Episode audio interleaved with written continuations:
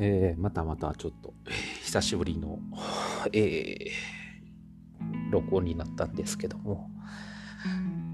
えー、前もお話をした通り、ちょっとね、まだ未だに、歩いたり走ったり、体を動かしたりということを頑張って続けてはいるんですが、え、どうですかね、え、まともに走り始めて、とか動き始めて、まあ、走ってるって言ってもね、週に1、2回なんですけども、うん、そうですね、2週、2か、1ヶ月半ぐらいですかね、経ってきて、うん、何かちょっとずつ変わってきたことがあるといえば、相変わらず、なぜかね、あの多分筋トレとかはもうちょっと入れたら変わってくるのかもしれないですけど体重の方は大きく変わってはいないんですけども何でしょうか？生活の上での、えー、体の軽さ。なんか体重が変わってないのに軽いといったらおかしいのかもしれないですけど。ででも軽さはちょっと変わってきたなっていう感じがありますね。特に、えー、まあ多分体幹の筋肉であったりとかそういうところが変わってきたのだとは思うんですけども。うん。なんか、歩いていてもそうですし。えー、体を動かしていてもそうですしなんか、まあ、顕著に出てるのはやっぱり階段を上ってる時とかもそうなのかもしれないですけども足の根元の方からしっかりと歩けるようになったりとかいろんなところが変わったなぁとは思いますね。えー、まあまあこれもちょっとずつちょっとずつ続けていくことによってこれから変わっていくんだろうなって思いながら楽しくやっています。うんねまあこれに慣れてきてもっと動けるようになってきたらまあ体のバランスももっと変わってくるんだろうなと思うのでまあちょっとずつちょっとずつですね慌てずやっていこうと思います。それでね11月ももう半ばになを過ぎてえー、日がね短くなってきてやっぱり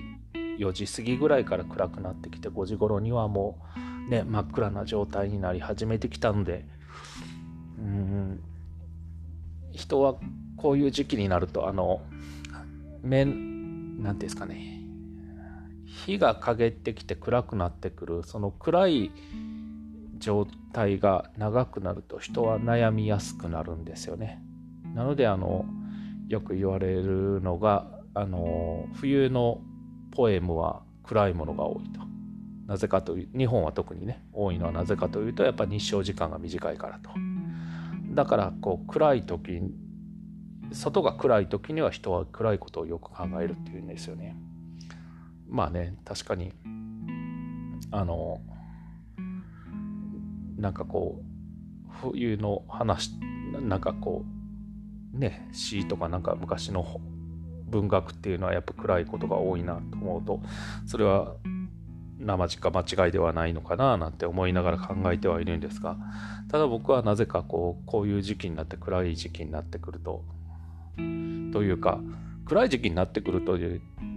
はあんまり関係ない話になるのかもしれないですけどもたまたまね行っている八百屋さんですごいこの時期になるとやっぱり柚子が出てくるのであのポン酢を作ったりとかその柚子の皮でゆずジャムを作ったりとかするのがまあまあ毎年の恒例になっているというか、まあ、去年からや去年一昨年ぐらいからやってるんですかね。の恒例になっていて昨日それを全部仕込んでいました。やっぱりねあのえー、まあまあねやっぱり本当にお金を出して美味しいものを食べる作るのもそうだかもしれないですけどもそうじゃなくてもねできることがあって。うんそういう意味ではそのゆずジャムゆずジャムはねまあまあ何ていうんですかねまだまだ改良の余地はあるなとか思うんですけどポン酢に関してはねあのー、そのサイトインターネットのサイトに書いてあるレシピ通りに作るのでやっぱ美味しいんですよね。だからうんなんかそれで1年過ごせるみたいなね。ぐらいの量を作ったりまあそんなにポン酢を食べない。関西人はよくポン酢を食べるとか言われるんですけど、そんなにポン酢は使わないので、まあでもこれからえー、あれですね、もうちょっとだけタラの白子とかも美味しい季節になったり、夜、お鍋のね、美味しい季節になると水炊きとかにも使おうかななんて、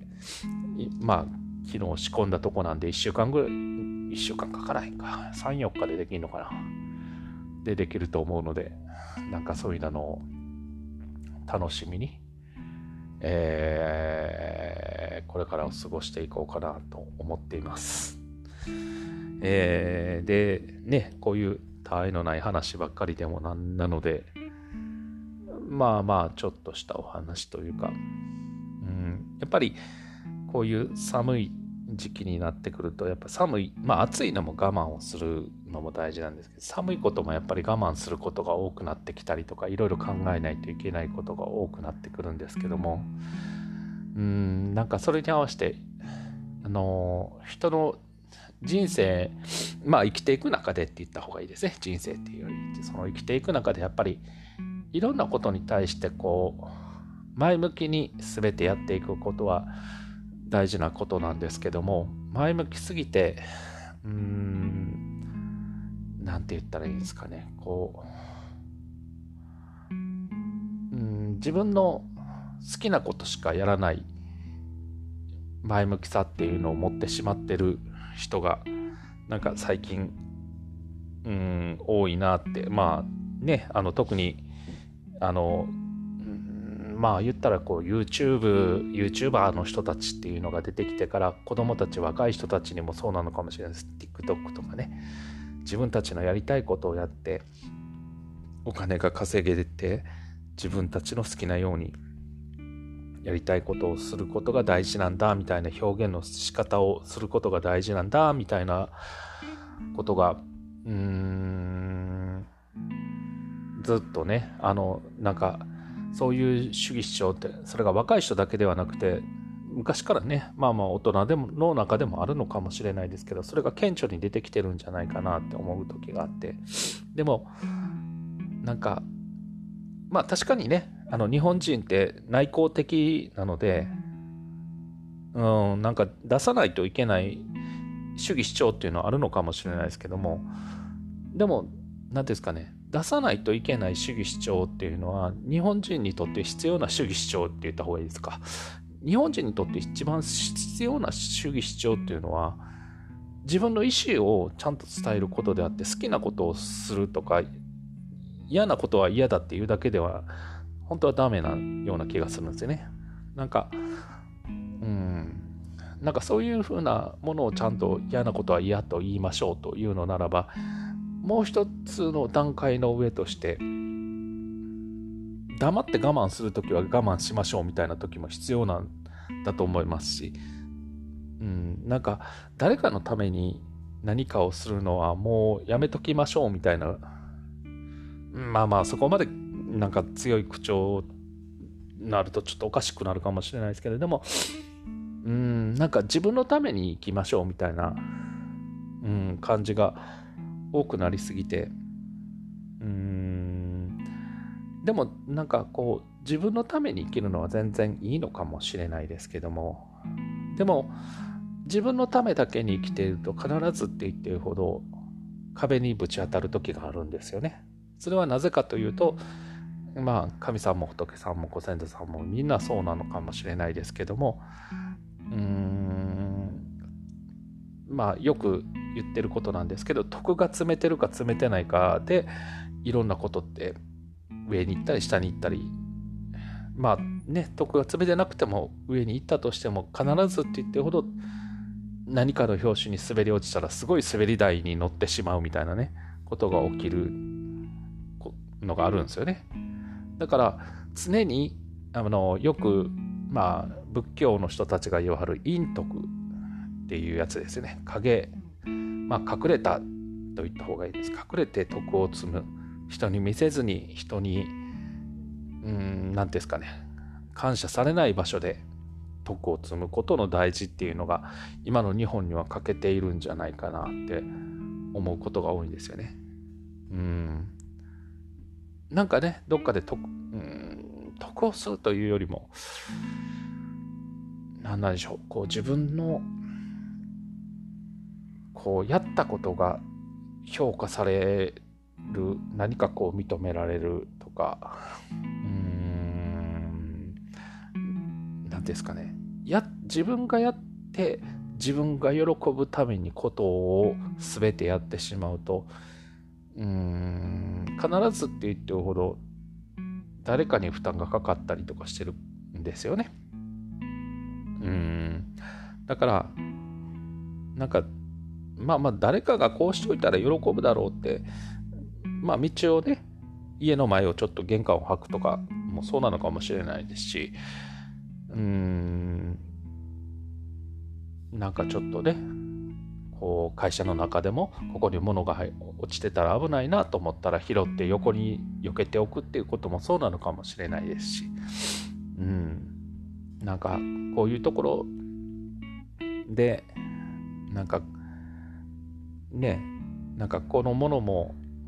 自分が運んでおいてあげたら自分がやっておいてあげたらまた誰かが楽になるんだろうなっていうことをやっておいてあげるとうんなんかねなんかそれが返ってくるからからやるっていうわけではないとしてもなんかぐるぐる回ってなんかああよかったなってそのまあものを一つどけてみんなが歩きやすくなったとしたらそのことでああよかったなって思う人が増えなんか何人かいはったらその人たちの良かったなっていう気持ちが陰徳として積まれると思っといてもらったらいいのかもしれないです。だから見えて目に見えてありがとうって言われることはね徳として一つ積めるいいことなのかもしれないですけど目に見えなくても評価されないかもしれないけども積める徳っていうのもあるんですよね。なんか言葉がおかしいかもしれないですけどね。なんかこうそういう徳をどんどん積んでいっておいた方がいいのかもしれないですよね。だからうーんまあねあの最近というわけではなく昔からそうなのかもしれないですけどもよく思うのが、えー、道を歩いてる時に最近まあ最近は特に多いのかな後ろに目がない人が多くなってきたっていうことなんですよね。その後ろに目がないって後ろを常に見とけよっていうことでもなくあのでも後ろに人の気配を感じる癖はつけておいた方がいいような気がするんですよね。でもうーんまあなんかこう話に夢中になって3人ぐらいで横並びで歩いてたり2人でも横並びに歩いてたりもそうですし1人でもこう自分のスマホを見ながら歩いていたりとか音楽を聴きながら歩いてたりとかして本当に後ろでちょっとあなたが真ん中に歩いてる中途半端な距離感で歩いてるとかなんかそういうところをちょっと直してくれたらみんなが後ろの人が進めたりとかその後ろにいる人たちが嫌な思いをしなくていいっていうその佇まいというか立ち居振る舞いをやっぱりもっと日本人はしないといけないので最近それができてない人がものすごい多いような気がするんですよね。自分たちがやりたい楽しいって思ってる空間を大事にするっていうこともそれも大事なのかもしれないですけどもそれは個人の空間でやるべきことであって公の場所でするもんではないんですよね。だからその何ですかね周りの人に普段の立ち居振る舞いで邪魔をしていることがあるのならばそれは徳が詰めていない人たちが多くてのとまあまあ徳が詰めていないのと同じでって言った方がいいですね。なのでそうなってしまったらどうなるかって言ったらやっぱり普段の運もなくなるんですよね。うまくいかないことが多かったりとかする。とかなんかこう心がささくれることが多かった時にはそういうことがあったりもしたりとか、うん、ですしまあ前にもお伝えしたかもしれないですけどもお金を払う時にポンと「ありがとう」ってお金を渡すのとペットを投げてお金を出すのとはまた全然違って相手の人がそれで喜んでくれはったりとか何も思わない何も思わせなかったらそれも徳を積んでることになるのかもしれないですね。逆にそれによって何やこの人のお金投げて渡さはるわって思われた瞬間にその人は運を一つ減らしてるんですよね。だから昔の人の佇まいが昔の人が佇まいまあ立ち居振る舞いを丁寧にしなさいよ大事にしなさいよって言わはったのはその行動だけで多分徳が積めるからなんですよね。陰徳が積めると言った方がいいのかもしれないです、うん、だからなんか面倒くさいことがいっぱい世の中にはそういうことをすると、うん、まあまあ面倒くさいことが多いんですよね日本って特にそういう陰徳をちゃんと積みましょうよっていうことを基本に行動しを昔の人はしつけをしたと言った方がいいんですね。身だしなみを整えたって言ってもいいのかもしれないです。まあ字は一緒なのでね。あのー、だから、その、やっぱりそうですよね。その身だしなみを整えることが、周りの空気をちゃんと読むことが、その人のが徳を積むことにはなっていたような気がするんですよね。その行動によって徳を積むっていうことはいっぱいできる中で今の人たちがなぜうまくいかないとかしんどいとかこれだけ物に物が満ち足りて幸せに暮らせる時代になぜ楽しくないのかというとその立ち振る舞いがそれを引き起こしてるんじゃないかって思う時もあるんですよね。なんかだから本当に気を使うっていうことはすごく大変なことで面倒くさいことかもしれないですけどもでもすごく大事なことなんですよね。使わないと使ってもらえないものなんですよ聞いてね。うんなんか本当にねあのまあまあこれはもう仕事をしていてもそうですしプライベートでもそうなんですけどもうんやっぱりどっかに強烈な個性を出して人と付き合わはる人っていうのはやっぱり強烈なパンチを食らってしまわはるんですよね。なんかすっごいこう大雑把な話をしてますけどね。うん。だから本当にねあのなんかまあまあ普通に人付き合いをねで苦労することっていうのは絶対人にはあるんですけどもなんか泥沼みたいな人付き合いというかうーんまあまあ例えて言うとなんか人をうん、なんかあんまこういう言い方したらあかんのかな。まあまあでもその人を相手を標的にして自分を良くしようっていう形であったり相手のせいで私はこんだけのなんかこう何て言うんですかねこう人生狂わされてます。なんで私だけってなんかあまりなんか言ったらこう頭の中に想像してる人がバレたかんであんまり言わないですけど。うん。でもなんかそういう風な人たちっていうのはその自分たちの良しを他人に押し付けていたり自分たちのやったことを他人に認めさそうとしていたりとかっていうことが多かったりしたりとかだからだから昔の日本の人はそれをしたらそうなるよっていうのを分かっていたのでそういう強烈な個性っていうのはできる限り出さないようにしなさいよって言ってはったような気もするんですよね。まあ良くも悪くもなんですけどね、まあ、海外に出ていったらそういう人いっぱいいますよって言われたらそこまでなのかもしれないですけど日本は日本なんでなんかねあの海外は海外日本は日本でいいじゃないですかって僕は思う方なんでね。まあいいとこはね海外のいいとこは学んだらいいんですよ。そういう意見の言い方とかね。でも、日本人って得てしてそういう時にやっぱり、うん、まあこういう言い方したら悪いですけど、いいとこ取りだけして自分たちの嫌なところは目つぶる癖があるんですよね。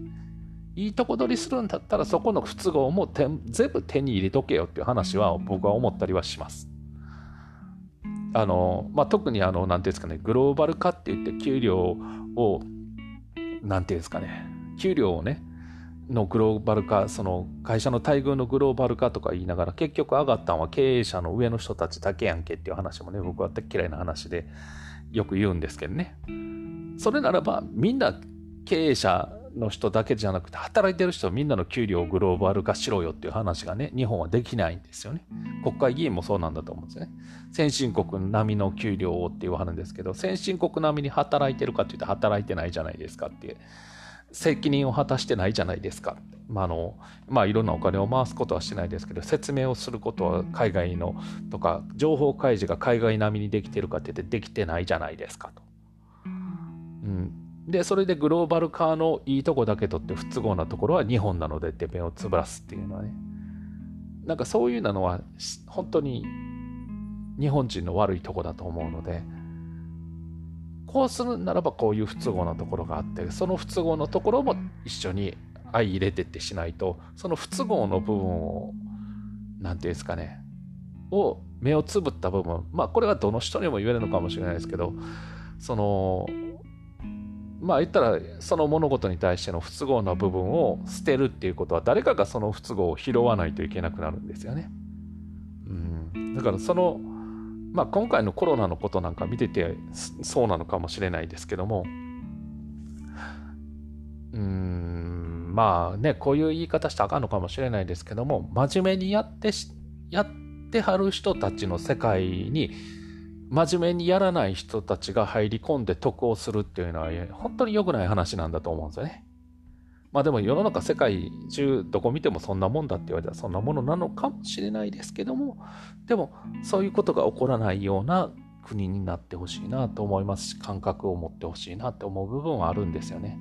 なんかちゃうやろって思ったりもするのでね。うん。なんかねだからみんなね飲食の人たちも真面目にやってはる中ね真面目にやらない飲食の人たちのためにイメージが悪くなるっていうのもかわいそうな話だなとも思いますしね。でもうんなんか僕が行く近所のスーパーので大概あのマスク外してやからみたいに歩いてる兄ちゃんほとんど飲食の人なんですよね。うんそういう人らがね真面目に一生懸命やってる人らの足引っ張ってんねんぞ。みんながやってくれてやって店が開けられてんねんからそんなね俺はマスクつけんでも生きていけんねんみたいに生きらんと。ちゃんとマスクつけて喋んのも小声で喋ってそんねそこまで聞こえへん耳なんやったらちょっとね耳鼻科行きやとか思いながらみんながいい気せえへん中でねその人たちも喜んその人たちがあ店やってるってあの人やんって思った瞬間に絶対みんな身引くんですよね。とか入らないとかなるんでね。